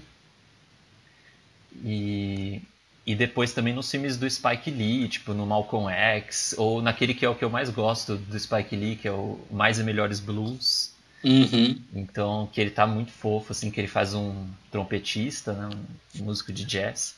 E, ah, ele é ótimo, assim. E o filme que ele dirigiu, Fences, né, que é com ele com a, com a Viola Davis, que ele tá bem mais velho, assim, ele, tá, tá ele, ele, é muito incrível. Ele é muito incrível. E eu achei ele lindo. E, e eu tive, tive que incluir ele na lista, não podia deixar o Denzel de fora. Nossa, tem um filme dele que é assim, é, ele é um filme tão assim passável, assim, mas eu acho que ele tá tão bom no filme, e ele tá com uma cara de bravo o filme inteiro, que é aquele livro de Eli, que é um filme tão, tão bostinho, assim, mas nossa, quando eu assisti eu fiquei, tipo, vidrado no Denzel Washington nesse filme, porque ele tá todo mal encarado no filme todo, e ele tá maravilhoso. Eu gosto muito do Deja Vu, Deja Vu, que ele faz, eu Sim. acho... Eu gosto muito desse filme, eu gosto muito dele no filme, porque ele é a alma do filme, assim. Eu acho ele um Aí tatuou assim. Hoje em dia eu não sei se eu gosto mais dele assim enquanto crush, né? Fisicamente, assim, acho que ele tá bem mais velho e tal, mas ele continua gatão, assim. Mas ele mais novo. É isso aí. Tamo aí. Qual que é o seu terceiro dick? Quer dizer, o seu terceiro crush? Pesado esse episódio hoje, né, gente? Tá pesadíssimo. Nós vamos né? que a gente é uma é, vão pensar que a gente é umas é, seri, serigaitas. ah, mas somos mesmo. A gente vai atingir outros públicos com esse episódio. Exato. Os, o público OnlyFans do Américo. Então vamos lá. A gente está... Ai, gente. É, o meu terceiro crush é... O Américo já sabe, né? Obrigado, Américo, por ter deixado para mim, porque eu, eu falei, ah, o Américo vai escolher, mas já que você não escolheu, né? Obrigado, Américo. Eu, eu é deixei um para você e um pro Thomas, na real. Mas não me arrependo, porque os meus fico bem orgulhoso com as minhas escolhas, mas. É o meu eterno amado Joseph Gordon-Levitt. Vocês viram no episódio do 500 Dias com ela que eu fiquei babando em cima dele, então foi eu vi eu vi praticamente todos todos os filmes dele eu, aliás eu não só vi como eu tenho quase todos os filmes dele na minha coleção aqui de filmes é, então, desde o Mistérios da Carne, é, que é um filme do do. Greg Araki. Isso. Que é um filme que eu acho muito, muito. Eu acho que é um dos melhores filmes do Greg Araki, na verdade. Desde, desde, na verdade, desde That Seven Show, que ele faz uma participação especial, que ele é o. Ele faz um personagem gay, gente. É muito legal, muito engraçado. Você lembra, Américo, desse personagem Nossa, eu lembro. É sensacional. Ele tá com o cabelinho compridinho, assim. Uma gracinha. Sim. só que o. Só que o Top Grace, ele não sabe, o- que é o Eric, né? Ele não sabe que ele é gay. Daí eles são melhores amigos. Inclusive, acho que o nome do episódio é Best Friends. E aí no final ele descobre que ele é gay, mas é muito engraçado. Aí eles ficam dando aquele hi-fi, sabe aquele toquinho? Eu morro de rir com esse episódio. e aí ele fez depois é, o. Ah, tá. Aí ele fez o. é, eu- As 10 coisas que eu dei em você. Que ele era o melhor amigo do Heath Ledger, né? Tipo, então ele ajudava o Heath Ledger naquele, naquele esquema lá de, de ficar com a, a É menina que ele gostava. Ele queria ficar com a irmã mais nova, né? E o Heath Ledger tinha que conquistar a irmã mais velha e tal, pra eles poderem sair. Mas ele tá tão feinho nesse filme, gente. E isso que- e- mas assim, mesmo assim, eu achava ele muito lindo, porque ele não é um. Ele não tem uma beleza padrão. Ele é uma beleza totalmente fora da curva, assim. É, tem gente que nem acha ele tão bonito. Eu acho que o que pega nele é o jeito dele, assim, de moço, sabe? Moço charmoso, moço educadinho, moço. e aí ele fez o, grande papel da vida dele, que até hoje é um dos papéis mais lembrados, assim, mais memoráveis, que é o 500 Dias com Ela, o Tom, né? Todos nós, eu e o Américo, né, Américo, somos apaixonados pelo Tom. O Tom é aquele personagem que a gente gostaria de conhecer na vida, né? Não é, Américo? Isso, a gente gostaria de conhecer e de ser ele, né? Não sei se a gente gostaria de ser ele, mas acho que a gente é um pouco. então é meio essa relação. Ai, assim. E aí ele tá até hoje, ele, ele é um ator super ativista, sim, ele é super ativo, é, nosso ativista ativo. Oi, é. Oi, será? Eu não tinha chego nesse- nesses detalhes sobre os meus crushes. né? Também, né? Também, ele é, ele é casado com a, uma tal de Tasha McCulley, né? Não, não, não sei quem é, e não me interessa também. Piranha. Aquele garoto de roupa piranha. Ai, gente, que pesado.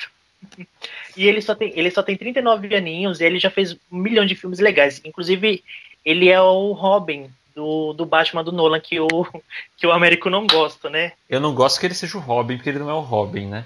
Mas eu, eu adoro esse filme, acho que e também é o filme que eu acho que ele tá mais gato, que ele faz o Blake, né, o policial. É, Ah, pra mim, nesse filme ele tá tudo de bom.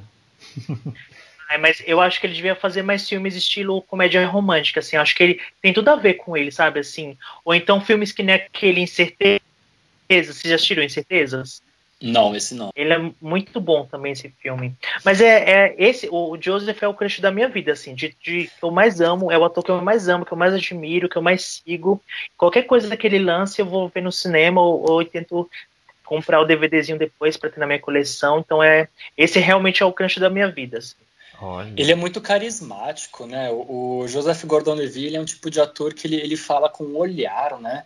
Então ele, ele te conquista muito fácil, assim. Ai, gente, tô aqui suspirando. Sabe qual é a diferença entre você e o cubo mágico? É que do cubo mágico eu desisto.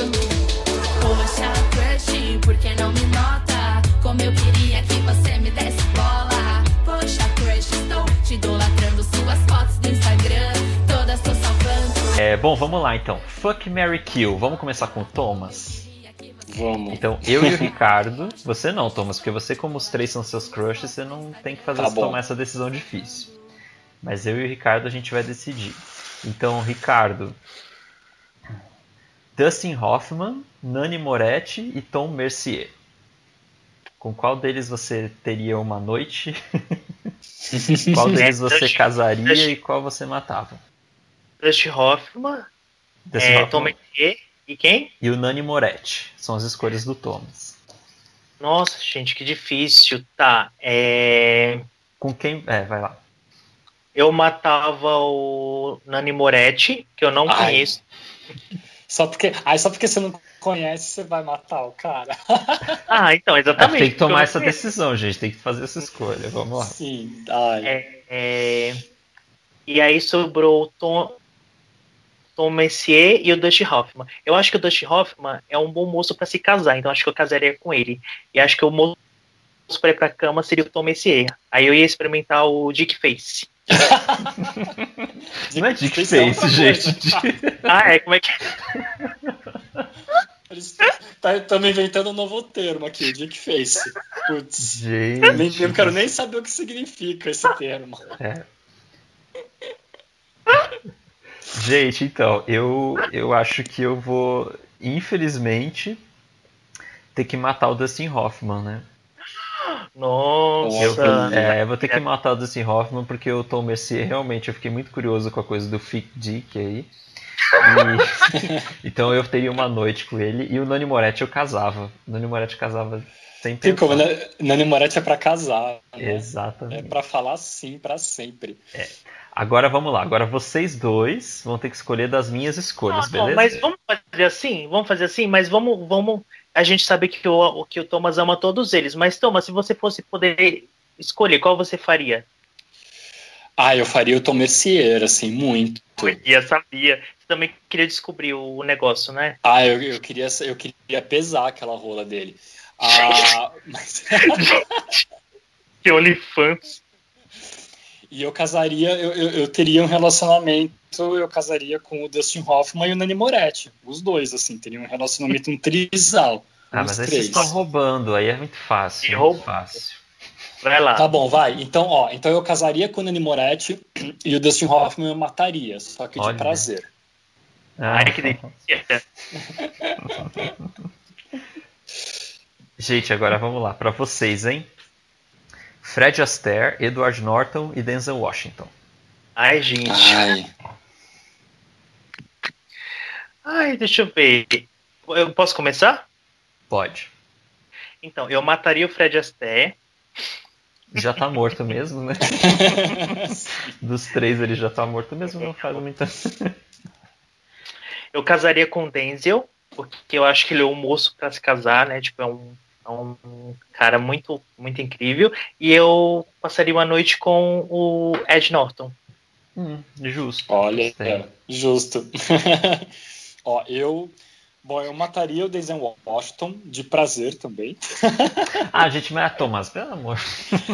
Não, tá, vai. Não, vai dentre os três. É que é difícil essa escolha. Ah, é, eu sei. eu- Mas é uma escolha. é uma Essa é a graça, né? A graça é essa do jogo, né? Se puder escolher todos. Mas ó, eu mataria o Denzel Washington. ah, eu teria uma noite com o Edward Norton e eu casaria com o Fred Astaire. Olha. Olha. Sim. Gente, eu acho que no caso aqui, eu teria que matar o Edward Norton pra ter uma noite com o Denzel Washington e também casar com o Fred Astaire. Não tem como não casar. Como não casar com o Fred Astaire, entendeu? Tipo, essa é a questão. Você dançar muito com ele, né, Por, América? por mais que o Denzel também seja pra casar, né? Enfim. Mas... Hein, Américo, você dançar muito com o Fred, né? Opa, todo dia. Ai, gente. Eu ia Agora ser é minha. Ginger Rogers. Ai, Sim. Agora o do Ia botar Ricardo. até a peruca. Vamos lá, Gente, Thomas. vamos lá. Agora, a- os que eu escolhi: o Joseph Gordon-Levitt, o James Dean e o Kyle Aerovics. O que vocês fariam com eles? Como é que é o nome? Como é que é o sobrenome do, do Caio, Ricardo? Hor Caio- Horowitz, né? Horowitz. Horowitz. Ouro. Ouro. Horowitz. Horowitz. Horowitz. Olha, eu vou seguir a mesma lógica que o Ricardo usou com o Fred Astaire. Então, eu acho que eu matava o James Dean já que ele tá morto mesmo. Gente, E aí eu acho que eu teria uma noite com o Caio e casaria com o Olha. Joseph. Papa Anjo. Ué, você só escolheu os três que o Ricardo escolheu, pelo amor. vai. o Joseph tá, hoje, em dia ele já não é mais tão novinho, mas, mas o crush começou ali quando ele tinha uns 20 e pouquinhos, né? Sim. Então eu teria que fazer isso. Se bem que casar com o Caio também, né? Já que ele é brasileiro, estaria tudo mais, Mais fácil de arranjar, né? Não, mas acho que eu casava com o Joseph pra vestir ele de policial, porque sempre que ele se veste de policial eu, eu gosto muito. e eu nem tenho fetiche por policial, hein? Pelo amor de Deus. Longe disso. Ai, gente, eu. Ai, tá difícil essa, viu? Eu, eu acho que o. Eu acho que eu mataria o James Dean, porque muito rebelde, só ia me trazer problema, entendeu? Só, só, só ia me, des, me desestruturar emocionalmente. Eu. Ah, não, já- Amei. eu já, já, já excluo, já mato por causa disso. Ah, gente, o Caio Horowitz é um, é um fofo, né? Putz. Eu casaria com o Caio Horowitz e teria uma noite com o, Jos com o Joseph Gordon-Levitt. Pronto. Ai, gente, eu não imagino o Thomas na noite com o Joseph. Gente, sério, eu não consigo imaginar na minha cabeça. Ah, claro, é, você tá cheio de ciúmes aí, você não consegue nem imaginar. Gente, então, eu faria como? Eu casaria com, com o Joseph, lógico, né? Porque é um rapaz de casar, mas eu casaria com ele na, no papel de Tom. eu, e eu passaria uma noite com o Caio Erovi e eu mataria o James Dean. Então acho que, ó, foi, acho que foi, esse foi o único unânime, né, gente? É, pode crer. Uhum. Sim. É, foi, foi fácil de escolher. Mas é isso aí. A, a gente tem que fazer. A, a gente tem umas crushes atrizes também. A gente tem que fazer um episódio sobre as mulheres que nós admiramos no cinema também. Sim, mas aí vai Então, ser as musas, nossas musas do cinema, porque a gente- ela coloca elas num patamar acima. Sim, sim. É diferente do crush, né? A gente não vai objetificá-las Exato, no mesmo exato. sentido. Admirá-las. Mas vamos fazer. Bom, vamos pro Rebobine, por favor? Vamos. Ora, Solta a vinheta aí.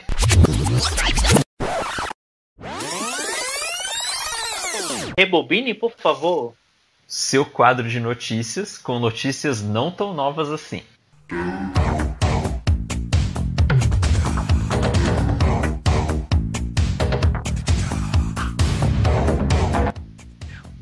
Bol, bol. Não precisa nem da vinheta, né, Ricardo? Você já canta agora. É, Ai, eu tô pensando em tirar a vinheta e usar minha voz como vinheta. Assim. Ah, eu acho, viu? acho que mais sexy, Assim. Eu acho. O Ricardo, Ricardo é um grande crush, né, gente? Vamos, vamos confessar que os nossos ouvintes já É falaram isso abertamente. Então, se você cantar no nosso podcast. E aí, quais são as notícias? Essa semana tá fraca de notícia, né, gente? Eu fiquei.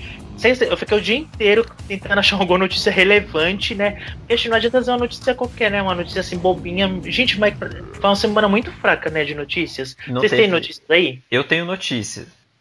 Eu tenho uma notícia aqui que nesse final de semana último terminou o Festival de Toronto, é, que é, enfim, Festival Internacional de Cinema de Toronto, né? sim. E terminou com, terminou com algumas coisas bem legais, assim. É, o prêmio mais importante do Festival de Toronto, na verdade, é um prêmio do público, né? E, e esse prêmio, eles sempre revelam os três mais votados, assim. E esse ano, os três filmes mais bem colocados nessa votação foram filmes dirigidos por mulheres. Olha que bom. Então, o vencedor do Festival de Toronto foi o Nomadland, da Chloe Zhao, que venceu Segundo também filme, Veneza. É.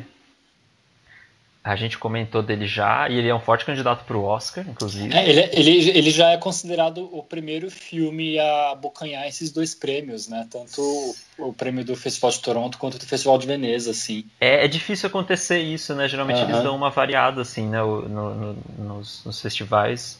Esse ganhou dois. Mas tá É. chegando com tudo mesmo. É, e quem também tá chegando com tudo, gente, é o segundo lugar do Festival de Toronto, que também dizem que pode bombar no Oscar, que é o filme One Night in Miami, que é dirigido pela Regina King. A Regina King que, é, que ganha tudo, né, gente? E, e- merece. Ela ganhou o Oscar de atriz coadjuvante pelo Se a Rua Bailey Falasse, que é um Ah, filme maravilhoso, um dos amei. meus filmes favoritos, e ela é incrível. E ela ganhou também o Emmy Awards no final de semana pelo Watchmen, né? Que se vocês não Pode viram crer. Watchmen, vejam Watchmen, vejam o que essa mulher faz. Não só ela, porque a série inteira é incrível, desde o texto, enfim. E ela dirigiu esse filme, chama One Night in Miami. Esse filme está super bem falado também. E dizem que por ela ser uma, uma figura já carimbada em Hollywood, que, que ela pode ir pro Oscar, inclusive ganhar uma indicação de diretora aí. É, ia ser legal, né? Já pensou Regina King, primeira mulher, segunda mulher a Sim. ganhar a melhor direção, assim? Ser... Ai, que legal. É, o E ela, terceiro, ela, ela tá atuando no Watchmen ou ela. ela... no Watchmen ela atua. Ela ganhou Ela atua, o né? Emmy de, de atriz em minissérie, né? E é incrível, incrível. Ela no Watchmen. é Pode sensacional. crer. O terceiro lugar do Festival de Toronto foi para um filme que chama Beans, que é dirigido por uma tal de Tracy Deer. Que o curioso é que essa Tracy Deer ela é uma Mohawk. Mohawk é, esse, é um povo, né? Um, um- é um povo indígena norte-americano. É, que a gente pode traduzir como moicanos. Inclusive o nome do corte moicano veio desse, desse povo aí. Então é uma diretora indígena, podemos falar assim. Sim. É, eu só não tenho certeza 100% se ela é indígena ou se ela tem ascendência indígena, enfim. Mas ela. Então as três vencedoras assim do prêmio do público no Festival de Toronto foram mulheres diretoras. Olha que, que legal.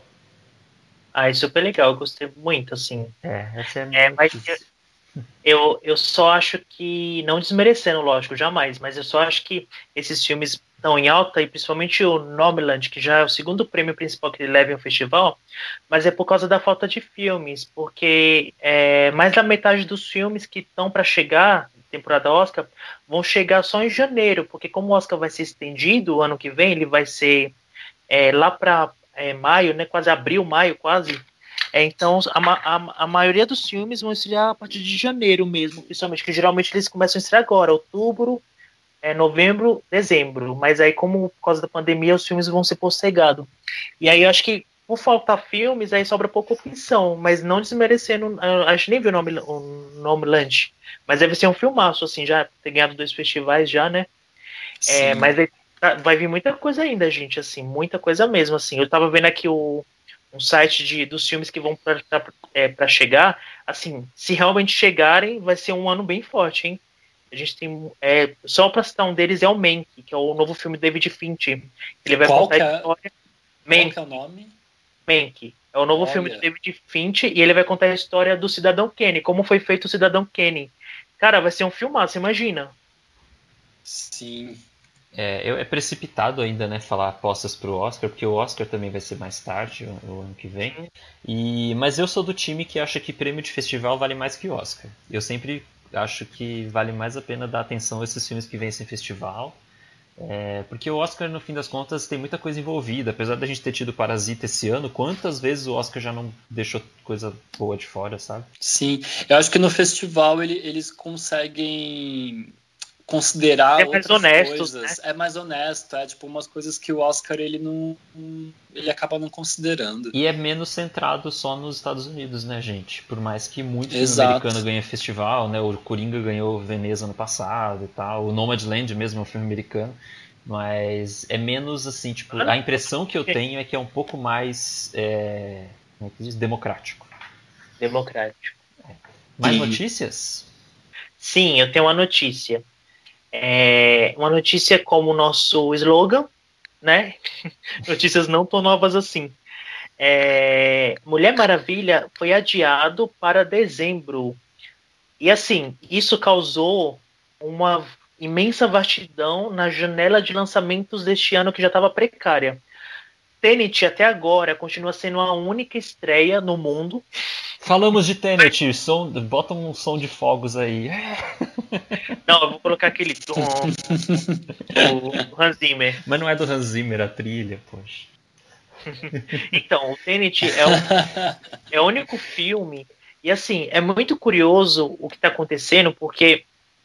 Deixa eu dar uma pequena explicada. Tenet lançou já vai fazer um mês. Ele foi um fracasso. Ele está sendo um fracasso nos Estados Unidos. O filme fez até agora uns 30 milhões nos Estados Unidos, que é, um- é considerado um fracasso. Porque geralmente, quando o filme estreia nos Estados Unidos esse porte, ele faz entre 100 e 150 milhões. Ele fez só 30 milhões. Já, já vamos para um mês de estreia já. É, é, no mundo todo, assim, na Europa, nos lugares onde estreou, ele foi até bem, mas bem naquilo que, né, bem assim, porque não tem nenhum padrão, não tem nenhum. A gente não, não pode medir, porque é o único filme que existe, assim, lançamento no momento. E devido a esse fracasso, o que aconteceu? As distribuidoras estão morrendo de medo, porque elas não querem lançar o filme e perder dinheiro, porque, assim, Tenet custou quase 200 milhões. Então, é uma perca financeira gigante. Então, o que acontece? A Mulher Maravilha foi adiada para o Natal desse ano.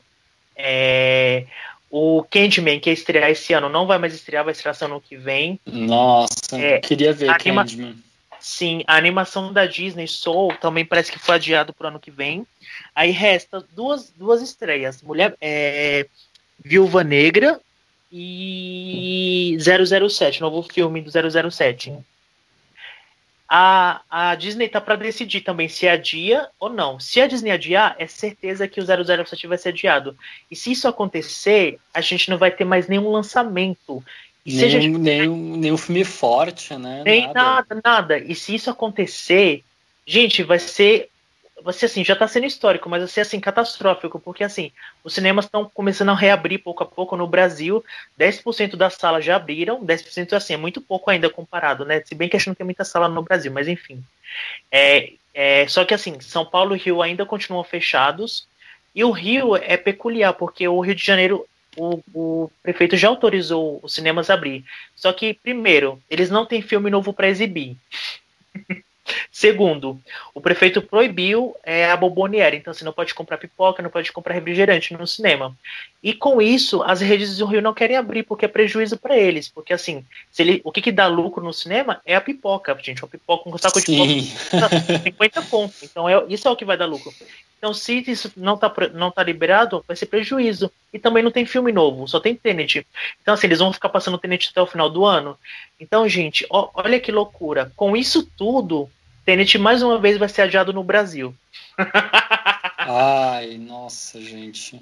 Eu queria, eu queria ser otimista e pensar que o fato de não existirem blockbusters programados para esse ano poderia significar que outros filmes poderiam ganhar espaço, né? Mas eu não sei se as pessoas vão ao cinema se não tiver um Mulher Maravilha ou um Tenet passando. É, não tô nem né? falando no Brasil. No Brasil não vão mesmo, gente. No Brasil, pô...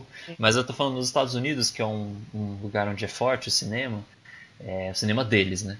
Talvez esse, isso ajudaria filmes um pouco menores assim a ganharem visibilidade, sei lá, sabe? Sei lá. É, Américo, mas assim, eu pensei a mesma coisa, mas aí se a gente for procurar as matérias, principalmente a Variety, ela tá, ela tá é, soltando muita coisa sobre esse, esse esquema de, de. Porque assim, Nova York e Los Angeles, que são os maiores centros de, onde tem mais cinema nos Estados Unidos, estão fechados e parece que vão continuar fechados até novembro, dezembro. O, governador não quer nem a pau abrir. E aí o que acontece? É, mesmo assim, imagina, um filme pequeno, ele já ganha muito pouco quando ele estreia. E se ele, se ele fosse ser lançado agora, ia ser um risco muito grande. Então, assim, é mais lucrativo para eles lançar, vender para um stream ou lançar quando voltar tudo ao normal do que lançar agora. Não tem, porque assim, se as pessoas não estão indo ver um filme grande, você acha que elas vão ver um filme menor? É, América? É, então eu, a minha, eu gostaria de ter esperança de que sim, que como não tem um, um filme grande, que elas optariam pelo, pelo que tem, e o que tem poderia ser um filme que não ganharia muito espaço se as salas estivessem passando Mulher Maravilha, Viúva Negra, Tenet e Mulan, entendeu? Tipo, se tivesse todos esses filmes em cartaz no cinema. Então, sei lá, mas eu acho que não, eu acho que as pessoas têm que ter, sei lá, também. Tá Ai, gente, mas é, é, é, é, tão louco, né? Eu sempre gosto de trazer essa, essa discussão aqui pro Rebobine, porque eu gosto muito de debater sobre isso, porque ao mesmo tempo mexe com, com essa questão do futuro do cinema, né? Porque esse ano o cinema ela, ela está aprendendo a se modificar totalmente, assim, porque que nem o Mulan estreou no streaming. Isso é histórico. Nunca, nunca um filme blockbuster que custou 200 milhões de dólares estreou no streaming, gente. E pelos boatos assim que, que que estão soltando, parece que Mulan não foi um fracasso, não, hein? Parece que Mulan fez mais dinheiro do que Tenet que estreou no cinema. É, não, Porque... muita, gente, muita gente assinou o Disney Plus para ver Mulan, né? Foi um, foi um boom, assim. Onde tem ah. essa, essa, opção. Né? No Brasil, todo mundo viu. Enfim. Ah, só, só, mais uma coisa sobre isso, é que assim, é, os cinemas aqui no Brasil, os poucos que abriram, eles estão tão desesperados, tão desesperados, que assim, a maioria tá passando filme antigo, né? Aí, tipo assim, eu, eu tava lendo aqui umas matérias, tipo, de gente que foi, né, nas salas, assim, que estão abertas, e aí eles estavam comentando, tipo, que tinha cinco pessoas na sala, assim, tipo, vai, for, for, tem, um, tem um cinema que foi exibido de volta pro futuro, tinha cinco Sim. pessoas na sala, gente.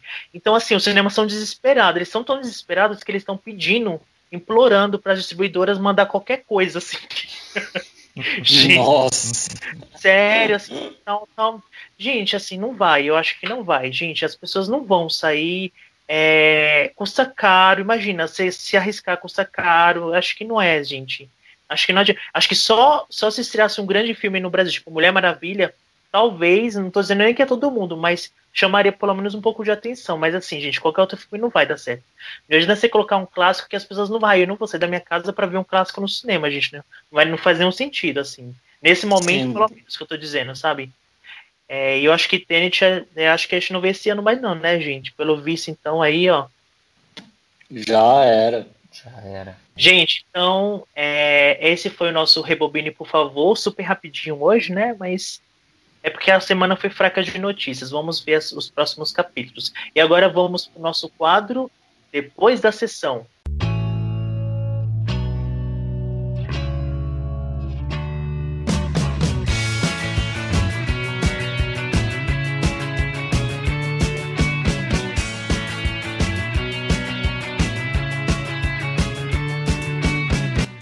Ô, Thomas, o que é o depois da sessão?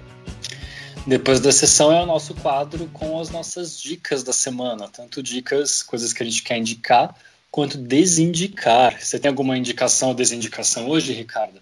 Ai, então, gente. eu até suspirei aqui.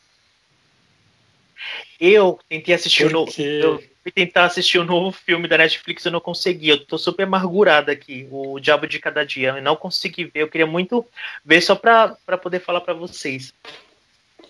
Mas, eu gente, vi, eu tô com gente, eu não vi ainda. Eu vi, eu vi. Eu uma... Ah, ele viu. Você já vai falar, Américo, segura aí. Eu tô com uma preguiça tão grande, gente, tão grande. Eu só consigo ver novela ultimamente, gente. Eu tô viciado em Anjo Mal. Ele tá vendo Anjo Mal do Globo Play, eu adoro. Eu tô assistindo Laços de Família. A gente tem que mudar o podcast para um podcast sobre novela. Sim, eu tô vendo Laços de Família. Vendo, curiosamente, gente, eu tô vendo muita série. Eu tô botando todas as séries em dia que é aquela série da, da Prime Video, que é o Pequenos Incêndios por Toda Parte, com a Reese Witherspoon, Little, Little Fires Everywhere. E ela tá ótima, é uma série que já foi lançada já há algum tempo, também muita gente já assistiu, mas eu tô assistindo agora. pela primeira vez eu tô gostando bastante. Ela é uma espécie de. Ela me lembra muito Big Little Lies, né? Aquela série que teve com a Nicole Kidman e tudo mais. Só que ele é tipo um Big Little Lies com paletas mais quentes, assim. Sabe? Mas é os mesmos problemas, assim, de uma classe, de uma classe média alta americana e tudo mais. Apesar que o Pequenos Incêndios por Toda Parte ele vai ele vai abordar questões mais raciais assim e vai tratar elas com mais seriedade né o Big Little Lies ele não vai não vai ir por esse lado. Ele até tem uma questão de representatividade assim racial. Ele fala de outros problemas pessoais assim que muitas mulheres enfrentam, né? Mas o Pequenos Incêndios por toda parte ele vai para um para um outro viés assim. Bacana. Eu posso falar o meu agora? Pode. Pode. Então, a minha indicação hoje é, na verdade, um artigo da jc.ne, que é um, é um site de notícias do Nordeste, né, lá de Pernambuco. É, nossa, bem peculiar, né? e esse artigo é, saiu no mês passado, no dia 26 do 8 desse ano, é, e o artigo é Um ano de Bacurau. Olha, falando de Bacurau. Diretores falam sobre trajetória, cinema nacional e sequência. Então, esse artigo, o Kleber Mendonça Filho e Juliano Dornese, eles revelam que eles estão planejando fazer a sequência de Bacurau. Então, assim, agora ficou todo mundo explodiu a cabeça, né? É, se vocês quiserem saber como vai ser essa sequência e como eles pretendem fazer, é foi uma entrevista exclusiva que ele fez para comemorar um ano de lançamento do filme. Eles soltaram como é que vai ser essa sequência se der certo, né? É, leiam essa matéria, é uma matéria, assim, um texto bem, bem longo, assim, mas é muito interessante, eles falam muito sobre o cinema brasileiro, é, sobre como foi fazer o filme e sobre essa possível sequência. É, então é jc.ne do site UOL, é uma extensão do UOL, mas é um, um site do Nordeste. Legal. Então vale super a pena essa matéria. Eu vou deixar o link dessa matéria no, na descrição do episódio, pessoal. Então, quando vocês forem ouvir o episódio, na descrição vai estar o link para esse site. O Américo foi o único que viu a, o filme da, do momento, né? Que tá todo mundo comentando. Fala aí, Américo. Isso, eu tenho duas indicações super atuais. Hoje eu tô bem update aqui. é, então, a primeira é essa, é o The Devil All the Time, né? O, o, como é o nome do filme em português, gente? O Diabo de Cada Dia. O Diabo de Cada Dia. É, que é, um, é isso? que foi, cara? Não. Não não é. É o. Gente, eu não sei, desculpa. Ai, gente. É... é... Deixa, eu, deixa eu ver aqui o nome do filme. É O Diabo de Cada Dia, isso é mesmo. É o Diabo de Cada Dia, eu não entendi o que está aí. É, é porque eu achei meio trash o título em português, entendeu? Sim. Mas enfim, gente, é um filme que estreou na Netflix, né, produzido pela Netflix, de um diretor que chama Antônio Campos, apesar desse nome bem brasileirado, ele é americano mesmo. E Gente, é muito legal o filme, viu? Ele é um tipo de recomendação que eu queria fazer, assim. Não é um filme que eu amei, tipo, não é um filme que eu particularmente achei um grande filme, mas eu queria indicar porque eu acho que vale a pena ser visto. fico feliz de terem uns filmes assim hum, estreando na Netflix, em destaque lá, né? Porque a Netflix destaca o que eles querem, né? Então, por mais que às vezes tenham alguns filmes bons lá, eles estão escondidos e esse é um filme da Netflix.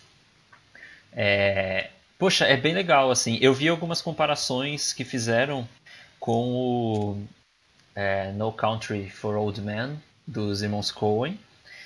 É, um dos fracos não tem vez, né? Eu tô todo falando os títulos em inglês hoje. e, e assim, eu entendi a comparação, mas assim, abaixem as suas expectativas. o, o Diabo de Cada Dia não tem o senso de humor dos irmãos Coen. Eu acho inclusive que poderia ter. Mas ele é um filme que, que, que ele é bem sério, assim, ele é esse filme de personagem, então tem vários personagens com vários plots acontecendo, mas na verdade é uma coisa só, né? E ele acompanha a história ali de alguns personagens ao longo de um, de um tempo. E, e poxa, é bem legal, assim, eu lembrei desse tipo de filme, assim, eu, eu lembrei também bastante do do Três Anúncios para um Crime também, sabe? Esses filmes assim que, que vão lá para o interior dos Estados Unidos e aí discutem alguns comportamentos humanos, não sei o que, mas é bem legal. Ele tem o Robert Pattinson numa participação interessante. O pessoal falou que ele tá meio canastrão no filme. Eu acho ele meio canastrão em geral, mas eu acho ele bom. Eu acho que ele se arrisca, isso é legal. é, e tem o Tom Holland. O Tom Holland é o protagonista e ele tá muito bem, assim. Eu não sei nem se pode dizer que ele é o protagonista. É, ele é, né? É que o filme tem tantos personagens assim que tem destaque que mas ele é bem legal, assim. Ele basicamente é um filme que vai falar como a religião serve como desculpa para as pessoas fazerem as merdas que fazem, assim. Então é meio sobre isso o filme, em linhas gerais. Mas vale a pena assistir. Américo, Oi. o personagem do Robert Pattinson, é, eu não assisti o filme, tá, gente? Mas é que curiosidade que eu vi o trailer. É, parece, assim, pelo trailer, eu posso estar. Pode, pode ser outra coisa totalmente diferente, mas parece que o personagem dele lembra muito aquele personagem do Paul Dano, sabe? Do Sangue Negro. É, bem, é mais ou menos isso ou não tem nada a ver? É, não, é que é um pastor também, né? É, eu, eu, eu pensei no, no, no, Sangue Negro, assim, quando eu tava assistindo o filme. Eu pensei, ai, que vontade de tirar esse filme e colocar o Sangue Negro. Mas não, assim, vai, vai por outra linha, assim.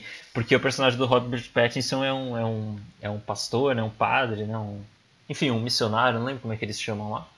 É, que, que na verdade é super, é, enfim, com atitudes bem condenáveis, assim. Então ele tem. Ele, ele é bem, bem, bem filho da puta, vamos falar assim.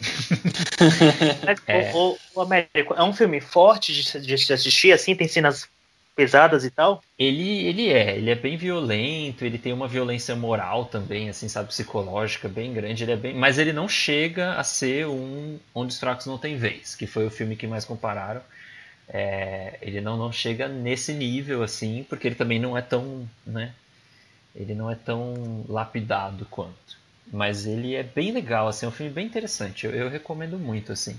Apesar de eu não ter amado o filme, foi um, me prendeu. Ele é meio longo até, tipo, mas me prendeu bastante. E qual a sua outra indicação? Ah, minha outra indicação é uma indicação dessa, é, é, o tipo de coisa. Vocês têm isso também? Coisa que vocês já vão assistir sabendo que vocês vão amar, porque vocês já gostam do diretor, ou enfim, de qualquer coisa? É... Enfim, eu tenho isso com o Luca Guadagnino, então a minha indicação é a série da HBO We Are Who We Are, que é uma série que está sendo dirigida pelo Luca Guadagnino.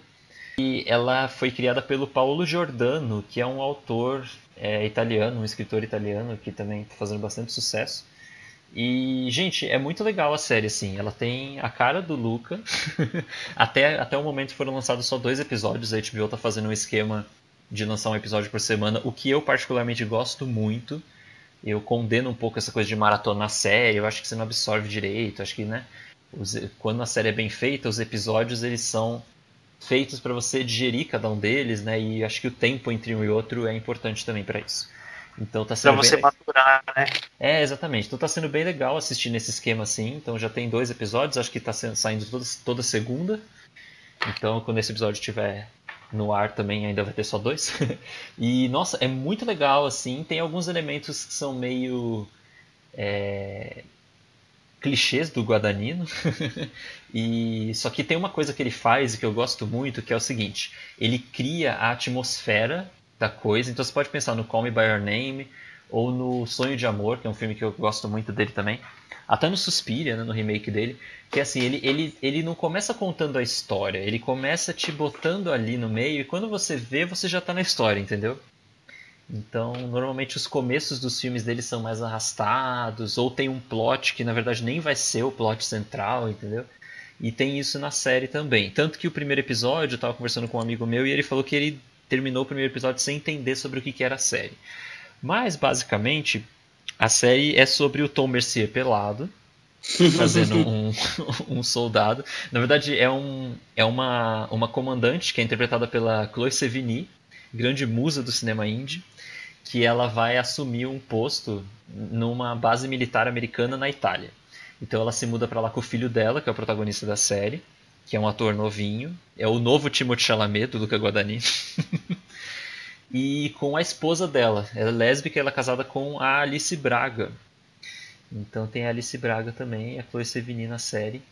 E, enfim, fica aí minha recomendação. Eu conto para vocês o que eu achei quando terminar a série. Mas pelos dois episódios que saíram, só elogios, mas é porque eu também sou suspeito, eu sou, eu sou assim, gente. Você é cadelinha do Luca Guadagnino, eu né? Sou, é igual assim, gente, mas eu tenho isso com os diretores que eu gosto, eu tenho isso, assim, eles estão acima do bem e do mal. É igual a Sofia Coppola também vai sair o filme novo dela esse ano, eu já gosto do filme, entendeu? Não, não quero nem, não quero ficar entrando no Twitter para ficar vendo o povo falar mal, eu já gosto. Então o Luca Guadagnino é assim também, já gostei, já fui go para gostar. E é gostoso ir para gostar também, né? Vocês não acham? Tipo, vamos, vamos para gostar. Sim, tem essa é. predisposição mesmo, Sim, tipo, com as coisas que a gente gosta. É, é e tudo bem. O, o pra, que, pra que ir armado, né? Exato. Tipo, não precisa. É.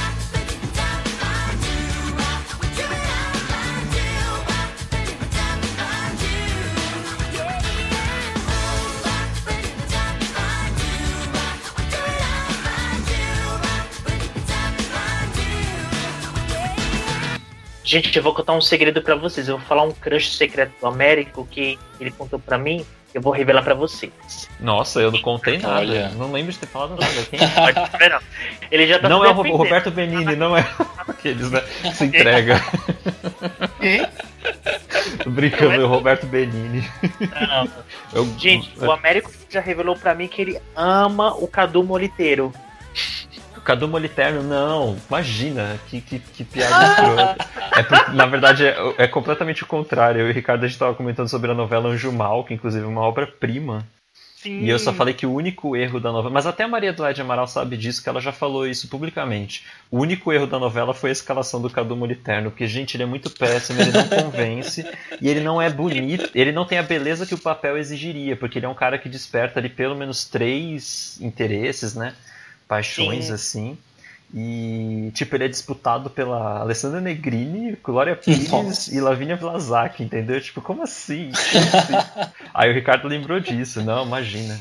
Ai, gente, amo. Novela, a gente um dia faz uma sobre crushes de novela, né? Que tem uns assim. Quando eu tava pensando em Sim. crush brasileiro, eu pensei muito em crush de novela, mas eu falei, ah, putz, mas ele não fez filme, ou se fez, fez uns filmes assim que, né?